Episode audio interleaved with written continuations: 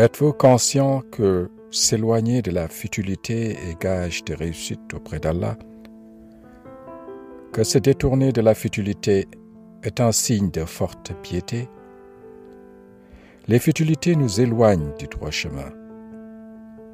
Les futilités, surtout les pertes de temps, nous égarent et nous détournent de notre but ultime sur terre, qui est l'adoration d'Allah.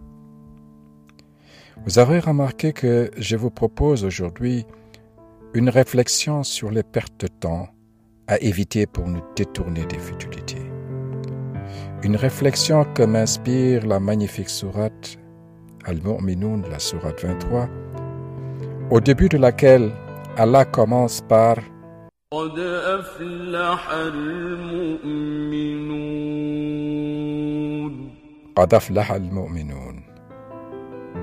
Bienheureux sont certes les croyants. Allah dit Bienheureux sont certes les croyants. Comme s'il disait Félicitations les croyants, vous avez réussi. Il énumère ensuite six qualités qui fondent la réussite du croyant. Six qualités de ceux qui seront les héritiers du paradis. Parmi ces qualités, il nomme ceux qui se détournent des futilités.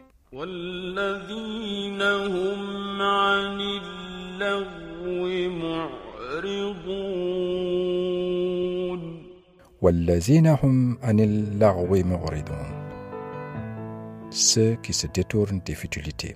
Ceux qui se détournent des futilités font donc partie de ceux qui réussissent. Ceux qui se détournent des futilités font partie de ceux qui hériteront du paradis. Qu'en est-il de ceux qui n'auront pas réussi, ceux qui auront rempli la vie, leur vie de futilité. À cela, Allah posera la question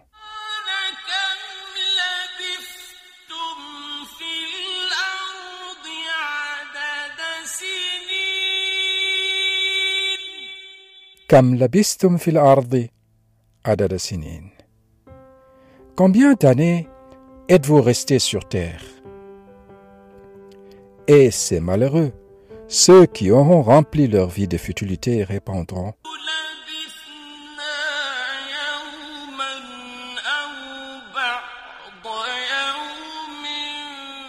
Labisna yawman ou ba'da yawmin. Nous y avons demeuré un jour ou une partie d'un jour. Ils ne savent pas. Imaginez cette réponse. Imaginez un instant. Un homme ou une femme qui a vécu 20, 30, 40, 50, 60, 70, 80 ans sur Terre et qui répond à Allah à cette question Combien d'années êtes-vous resté sur Terre? Alors cette personne répond j'ai vécu un jour ou une partie d'un jour. Qu'a fait cette personne de sa longue vie sur Terre? Quelle triste réponse. Cette personne en perte a littéralement perdu son temps sur Terre. Quel triste sort que de vivre sur Terre pendant des années pour se retrouver le jour de la résurrection devant Allah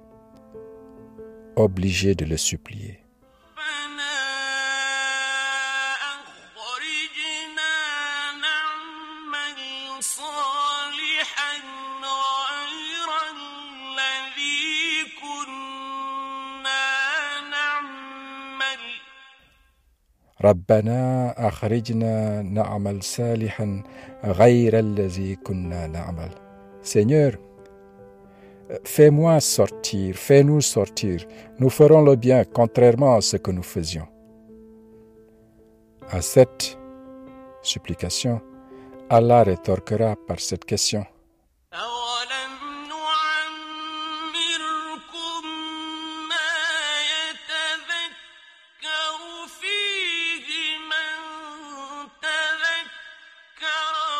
أولم نؤمركم ما يتذكر ne vous avons-nous pas donné une vie assez longue pour que celui qui réfléchit puisse réfléchir? Oui, Allah a donné, nous a donné une vie assez longue, non seulement pour réfléchir, mais aussi pour agir. Il nous a donné assez de temps. Mais que faisons-nous avec ce temps? Tuer le temps Avoir assez de temps pour ensuite tuer le temps, le remplir par des futilités, est purement triste. À la limite, ingrat. Alors évitons de remplir notre vie de futilités pour avoir le succès auprès d'Allah, pour ne pas être parmi les perdants. Pour éviter de remplir notre vie de futilités, je vous invite humblement à installer dans votre tête une caméra de surveillance de futilité pour détecter et chasser les voleurs de temps. Les voleurs de temps nous bernent dans les futilités. Il peut s'agir de personnes, mais aussi de situations particulières, des médias ou de nous-mêmes. Napoléon, qui était un homme efficace, connaissait déjà ce problème de voleurs de temps. Il disait Il y a des voleurs qui ne sont pas punis et qui, pourtant, volent à l'homme ce qu'il a de plus précieux, le temps. Quels sont les voleurs de temps et comment les détecter pour éviter d'être embarqués dans les futilités? C'est principalement une bande de sept voleurs de temps. Le téléphone, les emails, les réseaux sociaux, les réunions, les visites inopinées, le perfectionnisme et le manque de planification. Aujourd'hui, j'ai choisi de parler de trois voleurs de temps. Le téléphone, les réseaux sociaux et surtout, et surtout, le manque de planification. Voleur de temps, le téléphone ou les téléphones puisque certains se plaisent à se promener avec plus de deux téléphones. Le téléphone ou les téléphones nous détournent le plus souvent dans nos activités utiles. Non seulement ils nous détournent, mais souvent ils nous attachent dans de longues conversations, des conversations non préparées et souvent futiles. Nous sommes tellement conditionnés de la tyrannie de l'urgence téléphonique, urgence issue des premières zones du téléphone fixe. C'était le temps où tout le monde courait vers le téléphone dès qu'il sonnait à la maison. Nous pensons que nous devons tout de suite décrocher et répondre dès la première sonnerie. Mais non, non, nous ne sommes pas obligés de répondre instantanément, automatiquement au téléphone. Celui qui nous appelle, il ne nous voit pas. Il ne sait pas dans quelle situation nous nous trouvons au moment de l'appel. Donc, il n'y a pas de raison pour nous de nous donner nous-mêmes une mauvaise conscience si nous ne décrochons pas. Ne laissez pas d'autres personnes décider du moment où elles veulent vous parler. Soyez sujet, non objet de votre téléphone. Gardez le contrôle de quoi, quand et avec qui parler. Vous pouvez rappeler si nécessaire quand ça vous convient le mieux. Et aussi, n'oublions pas que les portables peuvent tout simplement être éteints. Et aujourd'hui, les portables offrent des possibilités de filtrer les appels en fonction des contacts que vous aurez sélectionnés ou des urgences que vous avez vous-même prédéfinies. Deuxième voleur de temps, le voleur des temps nouveaux, les réseaux sociaux. Ce qui est valable pour votre téléphone l'est encore plus pour les réseaux sociaux. Les posts sur Facebook, les messages dans les groupes WhatsApp, sur Twitter, TikTok, LinkedIn nous assaillent toutes les secondes. Avec des contenus apparemment courts, mais qui, cumulés, nous volent notre vie. Si nous lisons tous les messages, si nous visionnons toutes sortes de vidéos, si nous écoutons tous les messages vocaux et si nous réagissons à ces derniers, non seulement nous mobilisons tous nos sens, mais nous serons également à plus d'une heure de temps par jour à consommer des contenus qui, le plus clair du temps, sont juste bons pour la poubelle. Et je rappelle qu'une heure de temps, c'est à peu près le temps total dont nous avons besoin pour établir humblement et attentivement nos cinq prières. Pourquoi passer du temps à regarder une vidéo si après nous bâclons notre prière? Savez-vous le temps moyen dépensé par personne sur les réseaux sociaux à travers le monde en 2022 Ce temps, c'est pour les jeunes entre 16 et 24 ans 5 heures 50 minutes, presque 6 heures de temps, presque un tiers du temps éveillé. Pour ceux entre 25 et 34 ans, c'est 5 heures et demie. Entre 35 et 44 ans, c'est 4 heures 50 minutes. Entre 45 et 54 ans, c'est 3 heures 57 minutes, presque 4 heures. Et pour les personnes âgées de 55 et plus, 3 heures. C'est énorme pour une moyenne, c'est alarmant. Ces chiffres sont encore plus élevés en Afrique, où la population est plus jeune, comparé aux chiffres au Japon ou de l'Allemagne avec une population plus âgée. Un grand défi pour l'Afrique. Pour échapper aux futilités des réseaux sociaux, une chose peut vous aider. Éteignez-vous plus souvent. À défaut, soyez plus sélectif. Votre portable vous permet de connaître votre temps d'écran Essayez de réduire cette consommation de moitié pour commencer. Demandez dès aujourd'hui, poliment, mais énergiquement, à vos amis de ne pas vous transférer de messages, de ne vous envoyer que des messages qu'ils ont eux-mêmes écrits ou créés. Vous n'êtes pas obligé d'être sur plusieurs plateformes. Vous n'êtes pas obligé de télécharger, de tout regarder, de lire, de répondre. Sortez de certains groupes WhatsApp. Ça peut irriter certains de vos proches, mais ce n'est pas votre problème. Troisième voleur de temps, le plus important, le manque de planification qui est source de priorités floues. Nous perdons du temps quand nous nous plaisons dans des tâches qui ne sont pas si importantes que ça. Quand nous sommes sans plan, quand nous sommes sans orientation dans notre vie. C'est le plus grand voleur de temps, le manque de plan. Nous ne pouvons pas prioriser nos tâches au quotidien si nous ne savons pas par rapport à quoi les comparer, par rapport à quoi les prioriser,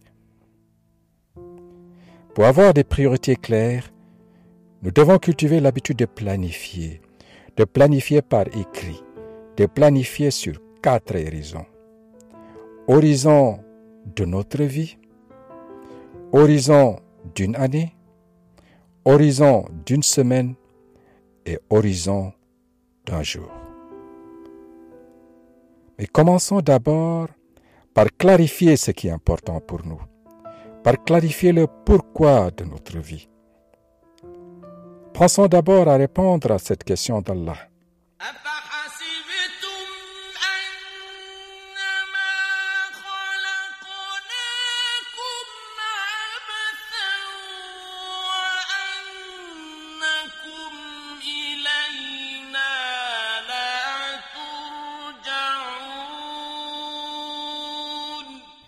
أفحسبتم أنما خلقناكم أبسا une question d'Allah posée le jour J, qui nous demande Mais pensez-vous que nous vous avions créé sans but et que vous ne seriez pas ramenés vers nous? Commencez d'abord par savoir le but. À quoi sert notre vie? Quel sens donnons-nous à notre vie? Où se trouve notre pôle Nord, le pôle qui nous montre toujours la bonne direction, la vraie direction. Vers où voulons-nous aller? Nous sommes tous à jour J moins X. J est le jour de notre mort. X est le temps inconnu qu'Allah nous offre jusqu'au jour J. Faites comme les grands athlètes qui ont du succès. Ils commencent leurs grands événements en ayant la fin dans la tête. Quand Sadio Mane tire le penalty, qui donne à son équipe la Coupe du Monde, il est super concentré. Il visualise le but qu'il marque avant de le tirer. Il visualise que le ballon est déjà au fond des filets, en bas à droite du gardien. Quand vous revoyez le champion de saut en hauteur, Rafael Satomayor, détenteur du record mondial de saut en hauteur, avant de sauter ce record du monde de 2,45 m, il est super concentré. Il ferme les yeux. Il déroule le mouvement de tout le saut dans sa tête. Il se voit déjà comment il vole au-dessus de la barre. Copions les champions. Visualisons notre but final. Visualisons notre succès. Commençons notre planification en ayant notre propre final toujours dans la tête, c'est-à-dire quand nous retournerons à Dieu.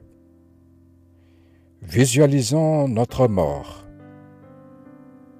Prenons l'habitude, chaque deux ans, de prendre un jour, d'aller en séminaire solitaire, seul avec nous-mêmes, d'être dans un endroit calme, à la plage ou dans une forêt, avec un cahier et un crayon, pour visualiser nos funérailles. Imaginons notre propre mort. Imaginons notre enterrement. Quand nous sommes étroitement enveloppés, puis attachés dans notre linceul, un étroit morceau de tissu blanc, sans poche, avant d'être jeté dans un étroit trou, creusé dans la terre, puis recouvert de sable frais. Visualisons le retour des gens qui nous ont enterrés, les rumeurs, les témoignages sincères ou non qui sont faits à notre égard, les témoignages de nos parents, les larmes de nos enfants, le visage de nos amis, les paroles de nos collègues. Quel témoignage voudrions-nous qu'il fasse? Écrivons ces témoignages. Ça nous donnera une idée de ce que nous voulons laisser. Que sommes-nous devenus en termes de carrière professionnelle? Quel père sommes-nous? Quelle mère sommes-nous? Qu'avons-nous laissé dans les cœurs à nos voisins, à notre quartier, à notre ville, à notre pays? Cet exercice nous aidera à clarifier ce que nous voulons être dans notre vie. Quand nous avons clarifié le pourquoi de notre vie, le reste deviendra plus facile à planifier et à accepter. Avoir une idée plus consciente du sens de notre vie est le point de départ d'une planification cohérente, celle qui nous mène vers la paix intérieure, au succès ici-bas et au jour dernier. Quand nous avons clarifié la direction de notre propre vie, nous pouvons alors prendre l'habitude de planifier l'année. Planifier les vacances pour recharger nos batteries. Utiliser intelligemment les jours fériés, les jours ponts, mettre les rendez-vous de check-up pour la santé, les visites aux parents, les moments que nous ne voulons pas rater, comme les anniversaires importants de nos enfants, de notre époux si nous voulons préparer un hatch ou un marathon, les foires que nous ne voulons pas rater, etc. Ensuite, après avoir planifié notre année, avoir l'habitude de planifier la semaine tout en englobant les week-ends. Enfin, après avoir planifié la semaine, avoir l'habitude de planification journalière en se focalisant ici au maximum sur une ou deux priorités par jour plus, pour avoir la chance d'avoir au moins un succès ou un progrès important par jour.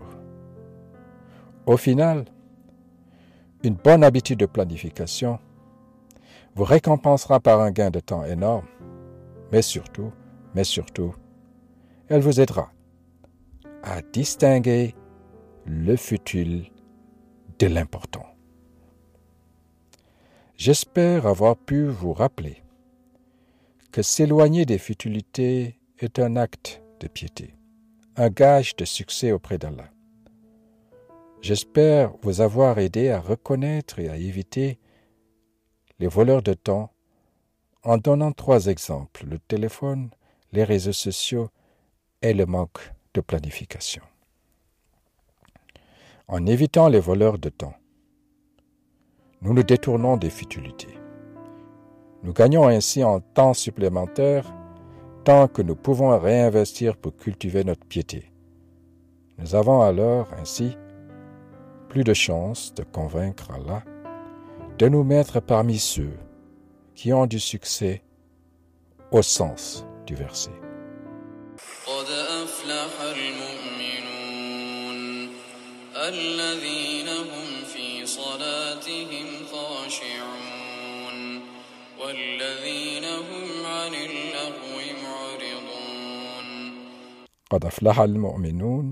Bienheureux sont certes les croyants.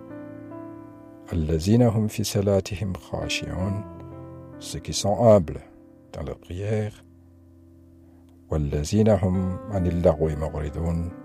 Ceux qui se détournent des futilités. Prions Allah pour nous compter parmi les bienheureux croyants, parmi ceux qui se détournent des futilités. Merci de m'avoir donné de votre temps. Retrouvez tous les épisodes de mon podcast Allo Coran sur Apple Podcast, Google Podcast, Deezer, Spotify. Partagez avec vos amis et abonnez-vous gratuitement. Visitez mon site aloual.com. Je me réjouis de vos suggestions par email à podcast.aloual.com. À la prochaine.